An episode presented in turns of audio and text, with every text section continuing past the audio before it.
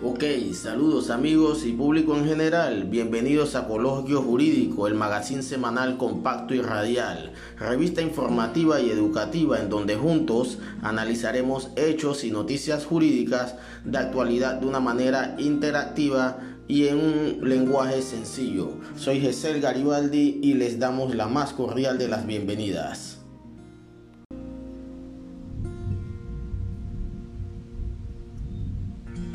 Disfruta y participa amenamente de nuestras secciones, efemérides, apunte editorial, noticias jurídicas, preguntas y respuestas, nuestra opinión, labor legislativa.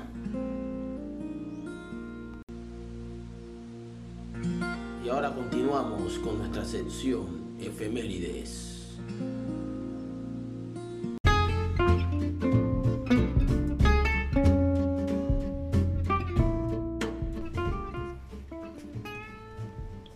Ok amigos, para las efemérides del día de hoy tenemos que para el 12 de julio se celebra el Día del Abogado en nuestra hermana República de México. El mismo se celebra desde el año 1960 por decreto presidencial, pero tiene su origen 500 años atrás, cuando el 12 de julio de 1553 se estableció la primera cátedra de Derecho en la Real y Pontificia Universidad de México. Esto dentro del virreinato de la Nueva España, cuando éramos colonia española aún.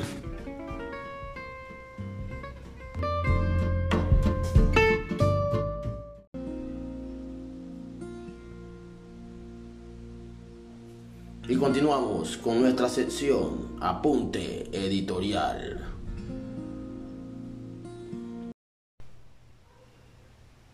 El tema en boga en estos momentos dentro de la República de Panamá es responsabilidad civil y medidas cautelares de secuestro.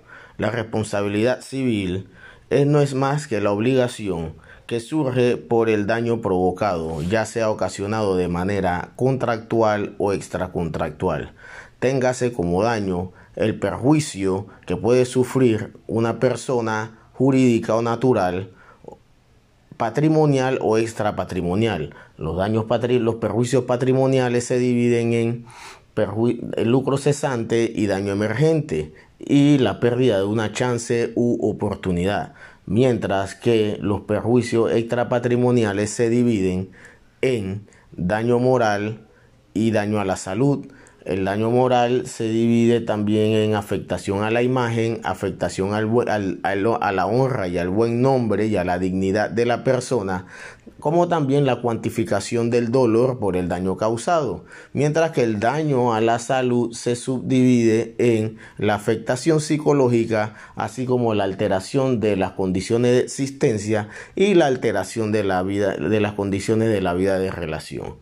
Estos perjuicios, ya sean patrimoniales o extrapatrimoniales, se cuantifican mediante tablas ya preestablecidas por la doctrina internacional y en la, y la cual ustedes para ejercitarla y poderla hacer efectiva debe de concurrir a un proceso ordinario declarativo, ya sea de menor o mayor cuantía en dependencia del monto de la demanda o del daño causado, que va a ser el monto de su pretensión o de la demanda.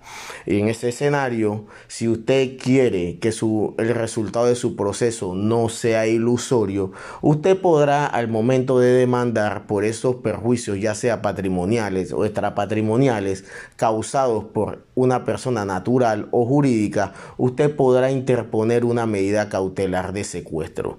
Usted puede secuestrar en cualquier momento, ya sea preprocesal, es decir, antes de interponer la demanda, o durante el proceso, es decir, luego de haber interpuesta la demanda, a su prudente arbitrio en el preciso momento que la sagacidad o la estrategia de su abogado así se lo indique o en el momento en que usted cuente con los recursos para hacerlo. No existe un momento específico para presentar una medida cautelar. Los requisitos son simples ya que la misma se tramita y no ida aparte ¿Qué queremos indicar con inoída parte? De que la otra parte no se le corre traslado, no se le notifica de la interposición de una medida cautelar. Ellos se enteran al momento de su práctica. Eso aunque ya sean parte dentro del proceso, porque la esencia de la medida es que se practique sin el conocimiento de la otra parte para que ésta no pueda disponer de sus bienes a su prudente arbitrio y ocasionar entonces que el resultado del proceso sea ilusorio. Es más, para decirlo en palabras bastante coloquiales, que la sentencia que usted obtenga si triunfa en la demanda interpuesta solamente le sirva para empapelar la o para tenerla como trofeo, ya que el dinero no lo pudo obtener porque la otra parte enajenó o se puso en estado de insolvencia manifiesta para no hacerle frente a la condena que usted obtuvo mediante una demanda interpuesta en tiempo oportuno y en debida forma y con las pruebas aportadas. En ese escenario es importante señalar de que usted presenta su, solicitud de medida cautelar y el juez una vez le aprueba la, la solicitud de medida, no es que usted secuestra a su prudente arbitrio, usted tiene que presentar una fianza para responder por los posibles daños y perjuicios que usted ocasione con la práctica de la medida. En ambos casos que ahorita mismo están muy en boga en la República de Panamá, ambas partes tuvieron que presentar una fianza para responder por los posibles daños y perjuicios que se ocasionen.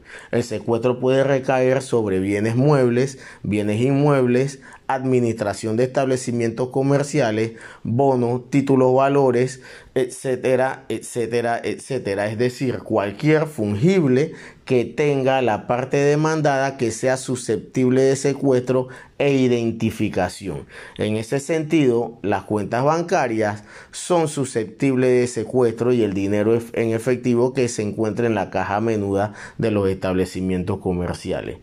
¿Cómo se puede levantar una medida cautelar de secuestro? Pues la medida cautelar de secuestro se puede levantar presentando una fianza por el monto de el secuestro. Es decir, si a usted le secuestraron un millón de dólares, usted tiene que presentar una fianza por un millón de dólares. Pero existe una excepción a la regla y es que cuando usted secuestra cuentas bancarias o dinero en efectivo, el mismo no puede ser levantado ni por fianza de seguro ni por fianza hipotecaria, porque lo que quedaría es que usted consigne un certificado de garantía por el mismo monto de la cantidad de dinero que fue secuestrada y pues sería de repente hasta un trámite bastante engorroso para el tribunal. Tener que levantar un secuestro para consignar una cuenta bancaria para consignar un certificado de garantía que es por el mismo monto, así que por economía procesal, la norma se diseñó de esa fórmula. Así es que eso es todo por ahora en nuestros apuntes editoriales. Y continuamos con más, en breve, noticias jurídicas. Ok amigos, las noticias más relevantes que tenemos dentro de la última semana han sido el secuestro incoado por el expresidente Ernesto Pérez Valladares en contra del diario La Prensa. Secuestro que fue practicado la, la, semana pasada y noticia que desde el día sábado de la semana pasada es tema en todos los noticieros y cafés de la República de Panamá tenemos de que el presidente presentó una medida cautelar de secuestro dentro del proceso por daño y perjuicio que mantiene en contra de la prensa hace ocho años en el juzgado decimoquinto de circuito civil. Secuestro que fue autorizado por este tribunal toda vez de que fue consignada la fianza que exige la ley para garantizar los posibles daños y perjuicios que pueda causar la práctica de la medida. Una vez consignada dicha caución, el secuestro se practicó sobre las cuentas bancarias del diario La Prensa. Ahora el diario La Prensa manifiesta de que es un ataque contra la libertad de expresión, que lo mismo es tratar de ponerle un, un bozal a la justicia, que es un ataque contra los medios de comunicación pero el expresidente Ernesto Pérez Valladares mantiene su posición de que él está haciendo uso de todos los recursos que establece la ley dentro de un proceso civil que tiene más de ocho años estancado dentro del juzgado decimoquinto. La segunda noticia es el secuestro incoado por el expresidente Ricardo Martinelli Berrocal en contra de la ex procuradora general de la Nación, Kenia Porcel, secuestro que se encuentra incoado en el juzgado tercero de circuito civil y que fue practicado en la semana que culminó. Dicho secuestro fue paralizado por una fianza de 150 mil dólares que presentó la ex procuradora para detener la práctica de la medida cautelar. No obstante, la defensa del expresidente Ricardo Martinelli Berrocal expresa que ellos pueden aumentar el monto de la cuantía a secuestrar toda vez de que en la demanda su pretensión ronda el millón de dólares ya que manifiestan de que esos han sido los daños y perjuicios morales que sufrió el expresidente con ocasión de una supuesta persecución liderada por la procuradora en contra del señor Martinelli. Todos los hechos que plantean ambas partes, tanto la ex procuradora como el expresidente Ricardo Martinelli serán, son sujetos del escrutinio por un tercero imparcial, que en este caso es el juez tercero, que tendrá que decidir si en realidad hubo afectación moral al expresidente Martinelli o si la ex procuradora actuó con la diligencia de un buen padre de familia. La misma también señala de que el caso del secuestro practicado en contra de, de, los bienes de ella a título personal es un abuso de poder por parte del el expresidente Martinelli. En realidad desconocemos por qué se plantea la frase abuso de poder toda vez de que el señor Ricardo Martinelli Berrocal lo único que tiene de autoridad es la frase de expresidente. Y continuamos con nuestro esperado segmento de preguntas y respuestas.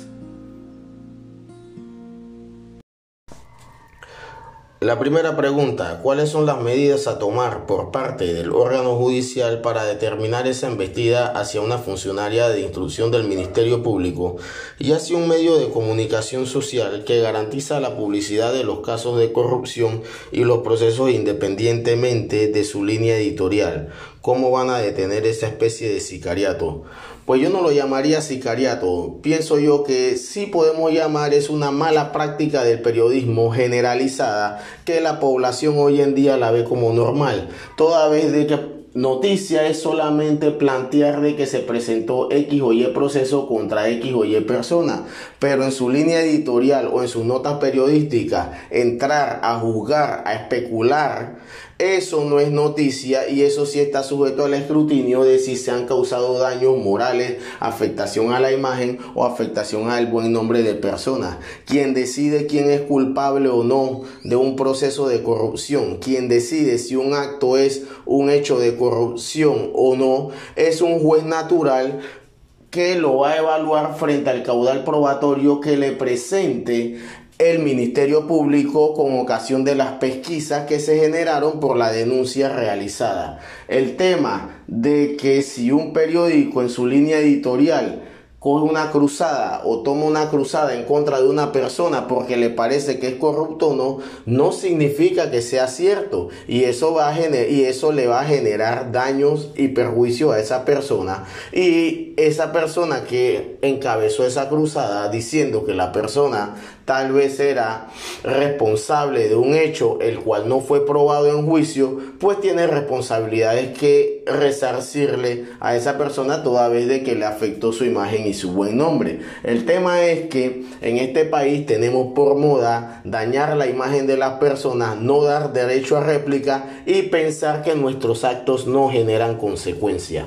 Con el tema de la ex procuradora es hay una línea muy delgada. Miren, el señor Martinelli tenía dos salidas, o demandar al Ministerio Público o demandarla a ella a título personal, toda vez que el Ministerio Público es responsable por los actos o omisiones lícitos o ilícitos o los hechos arbitrarios cometidos por ella en el ejercicio de sus funciones cuando fue Procuradora General de la Nación. En ese sentido, si el señor Ricardo Martinelli Berrocal, hoy expresidente de la República, hubiese demandado al Estado panameño por un millón de dólares para que se le resarciera sus daños morales, pues tengo que comunicarle eh, mi estimado oyente, de que usted con su impuesto y yo con mis impuestos hubiésemos tenido que hacerle frente a esa sentencia que se hubiese podido generar en su momento. En este escenario, el señor Martinelli decidió demandarla a ella a título personal por los perjuicios ocasionados y no al, al Estado panameño, que sí también es responsable objetivamente por, por, el, por, por la ficción jurídica que establece el artículo 1645 del Código Civil, pero él decidió demandarla simplemente a ella. Y en ese escenario, pues yo aplaudo la acción del, del, señor Martinelli hasta demandarla a ella a título personal, porque es un mensaje que se le está mandando a todos aquellos servidores públicos que en el ejercicio de sus funciones vulneran derechos, violan la ley y pretenden que nada a título personal les va a pasar porque dicen a toda boca y, a todo, y en cualquier escenario que ellos estaban actuando en el ejercicio de su cargo. Pues actuar violando la ley en el ejercicio de tu cargo, independientemente de que fue en el ejercicio de tu cargo, también te genera responsabilidades a título personal. Y esto va a sentar un precedente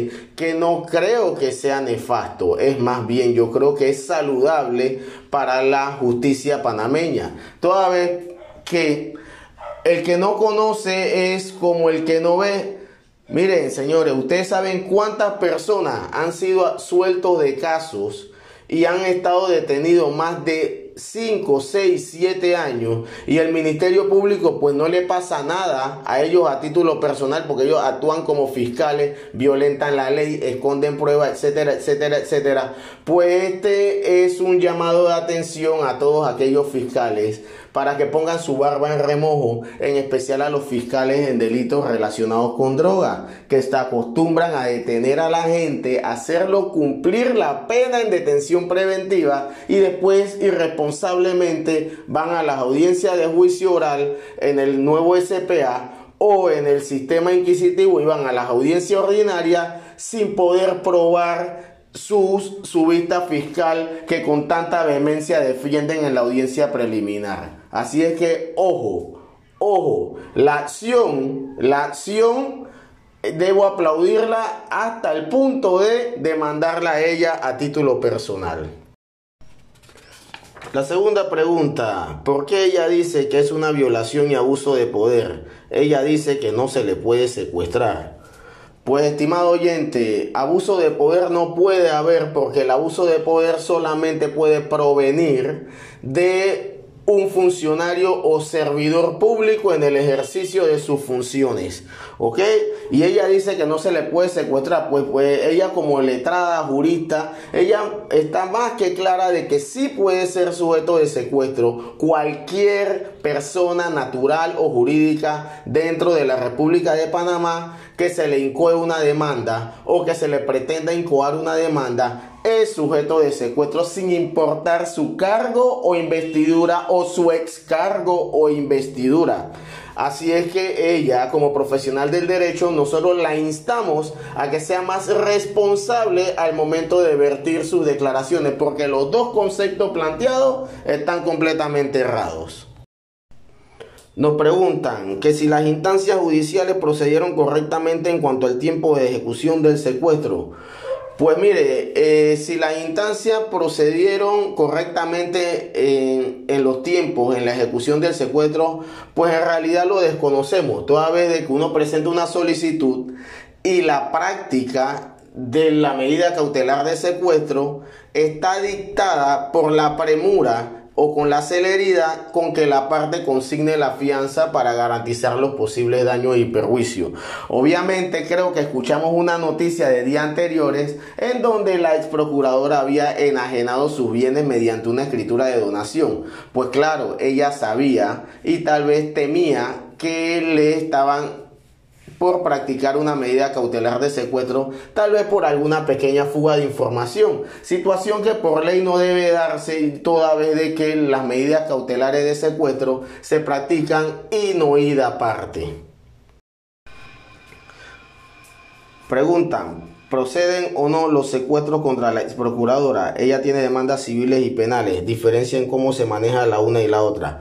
Sí proceden los secuestros en contra de la ex procuradora. Ella mantiene una demanda civil, la cual es parte de la jurisdicción civil. ¿ok? Y también tiene querellas penales, las cuales forman parte de la jurisdicción penal. Son dos expedientes distintos. En uno se va a determinar si ella lo causó, le ocasionó daños y perjuicios extrapatrimoniales que consisten en daños morales, afectación a la imagen y al buen nombre del expresidente Ricardo Martinelli. Y para garantizar que el producto de la sentencia no sea ilusorio, se practica una medida cautelar de secuestro.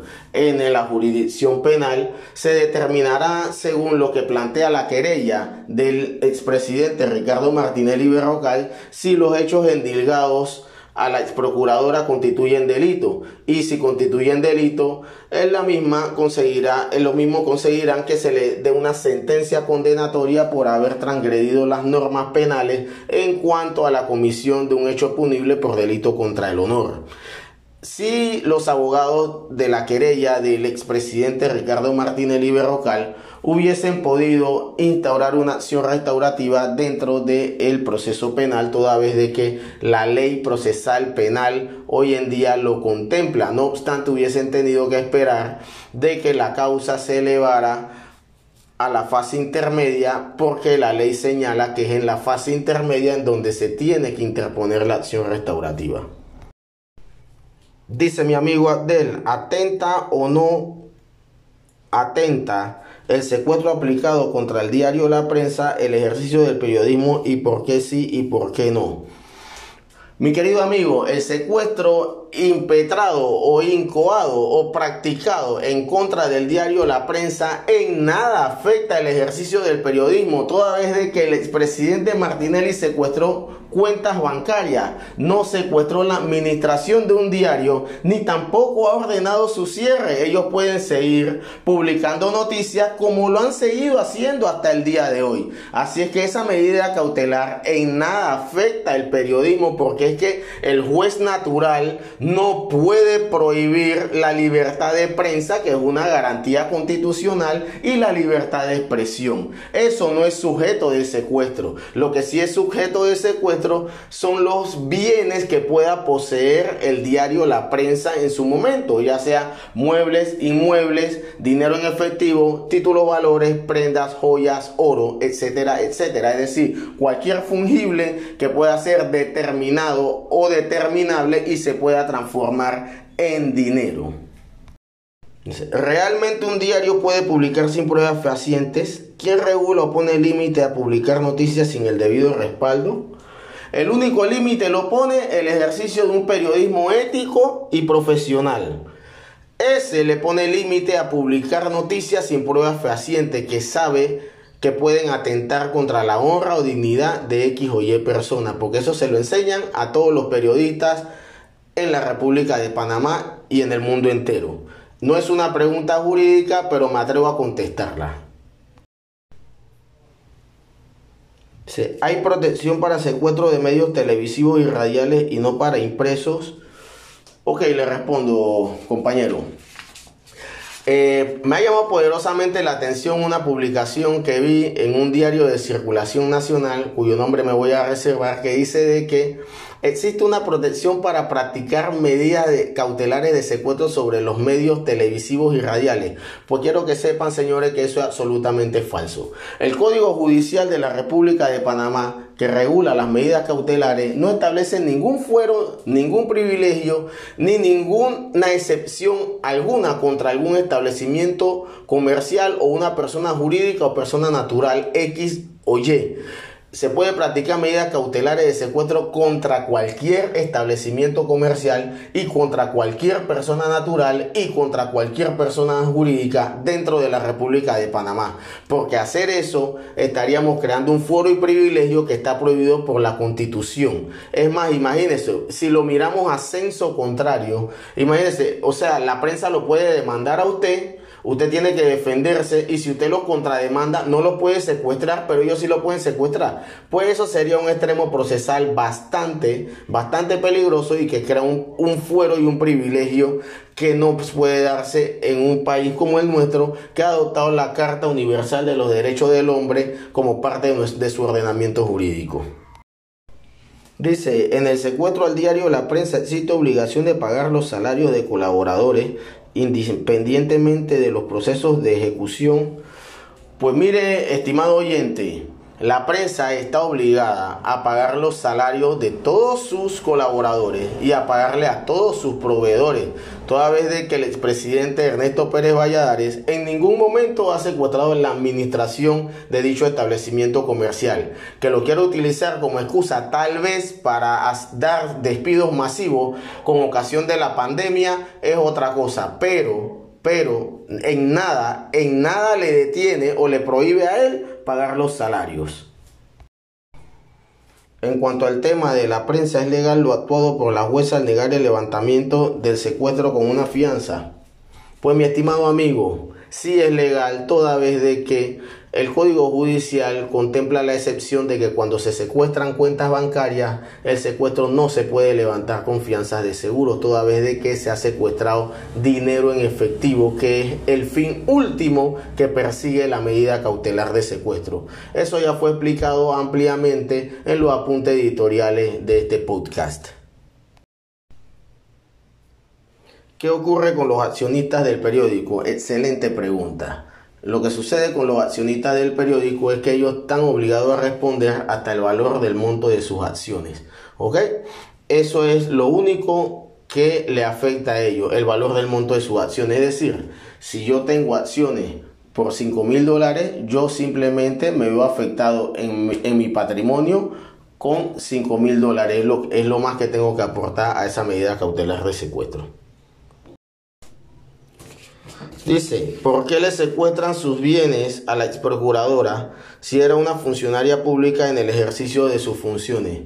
Pues ya lo explicamos en una pregunta anterior, pero vamos a resaltar nuevamente. El artículo 1645 del Código Civil establece los casos de responsabilidad objetiva, en donde, además de quien ocasiona el daño, es solidariamente responsable otra persona y entre ellas es solidariamente responsable el Estado por los actos u omisiones de sus funcionarios en el ejercicio de sus funciones.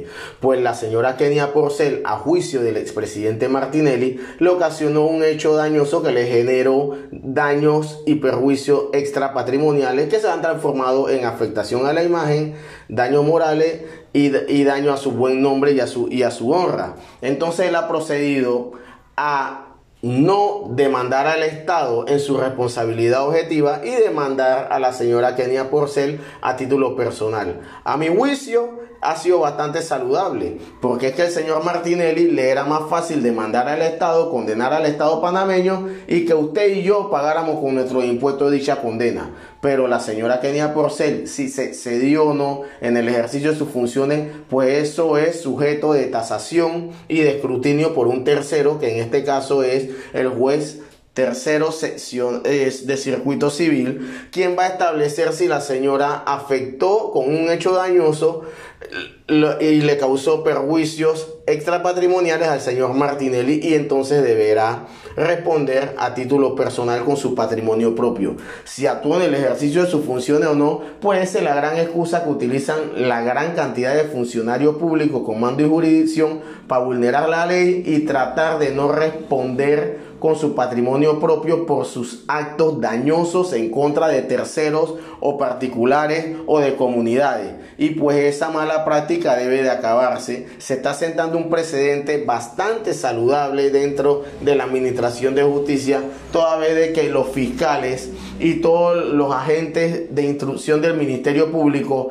ya no van a querer estar llevando sumaria en donde no saben cuál va a ser el resultado del mismo, y no van a querer estar pidiendo detenciones abruptamente o abiertamente porque sabe de que ya hay un precedente de que si no logran probar las cosas que están señalándole o endilgándole a una persona y tras eso apoyados por un diario de circulación nacional, pues estarán sujetos al escrutinio también en un, en un tribunal civil por daños y perjuicios ocasionados. Dice, si otra persona la secuestra, ¿qué pasa con la fianza consignada para levantar el secuestro? Pues si otra persona secuestra a la procuradora Kenia Porcel, a ella le tocará conseguir otra fianza para levantar otro secuestro más que le han puesto. Dice, ¿puede ella ir a la cárcel si no tiene cómo pagar la deuda? Pues definitivamente que no va a ir a la cárcel porque por deuda no hay cárcel en este país. Pero sí se ha creado un precedente bastante especial. Y yo creo que el mismo va a generar muchas, muchas aristas que están sueltas dentro de este país. Miren, en este país somos dados a copiar cosas de otras jurisdicciones y nos las venden porque dicen que no, que esto es lo mejor allá, que esto es lo mejor acá y que esto va a beneficiar a Panamá. Pues mire, compañero, en todos los países del cono sur, incluso al lado de nosotros más arriba en Costa Rica, todo servidor público debe endosar al momento de tomar posesión de su cargo una fianza de responsabilidad civil por los daños y perjuicios que puedan ocasionar sus actos al margen de la ley o arbitrarios.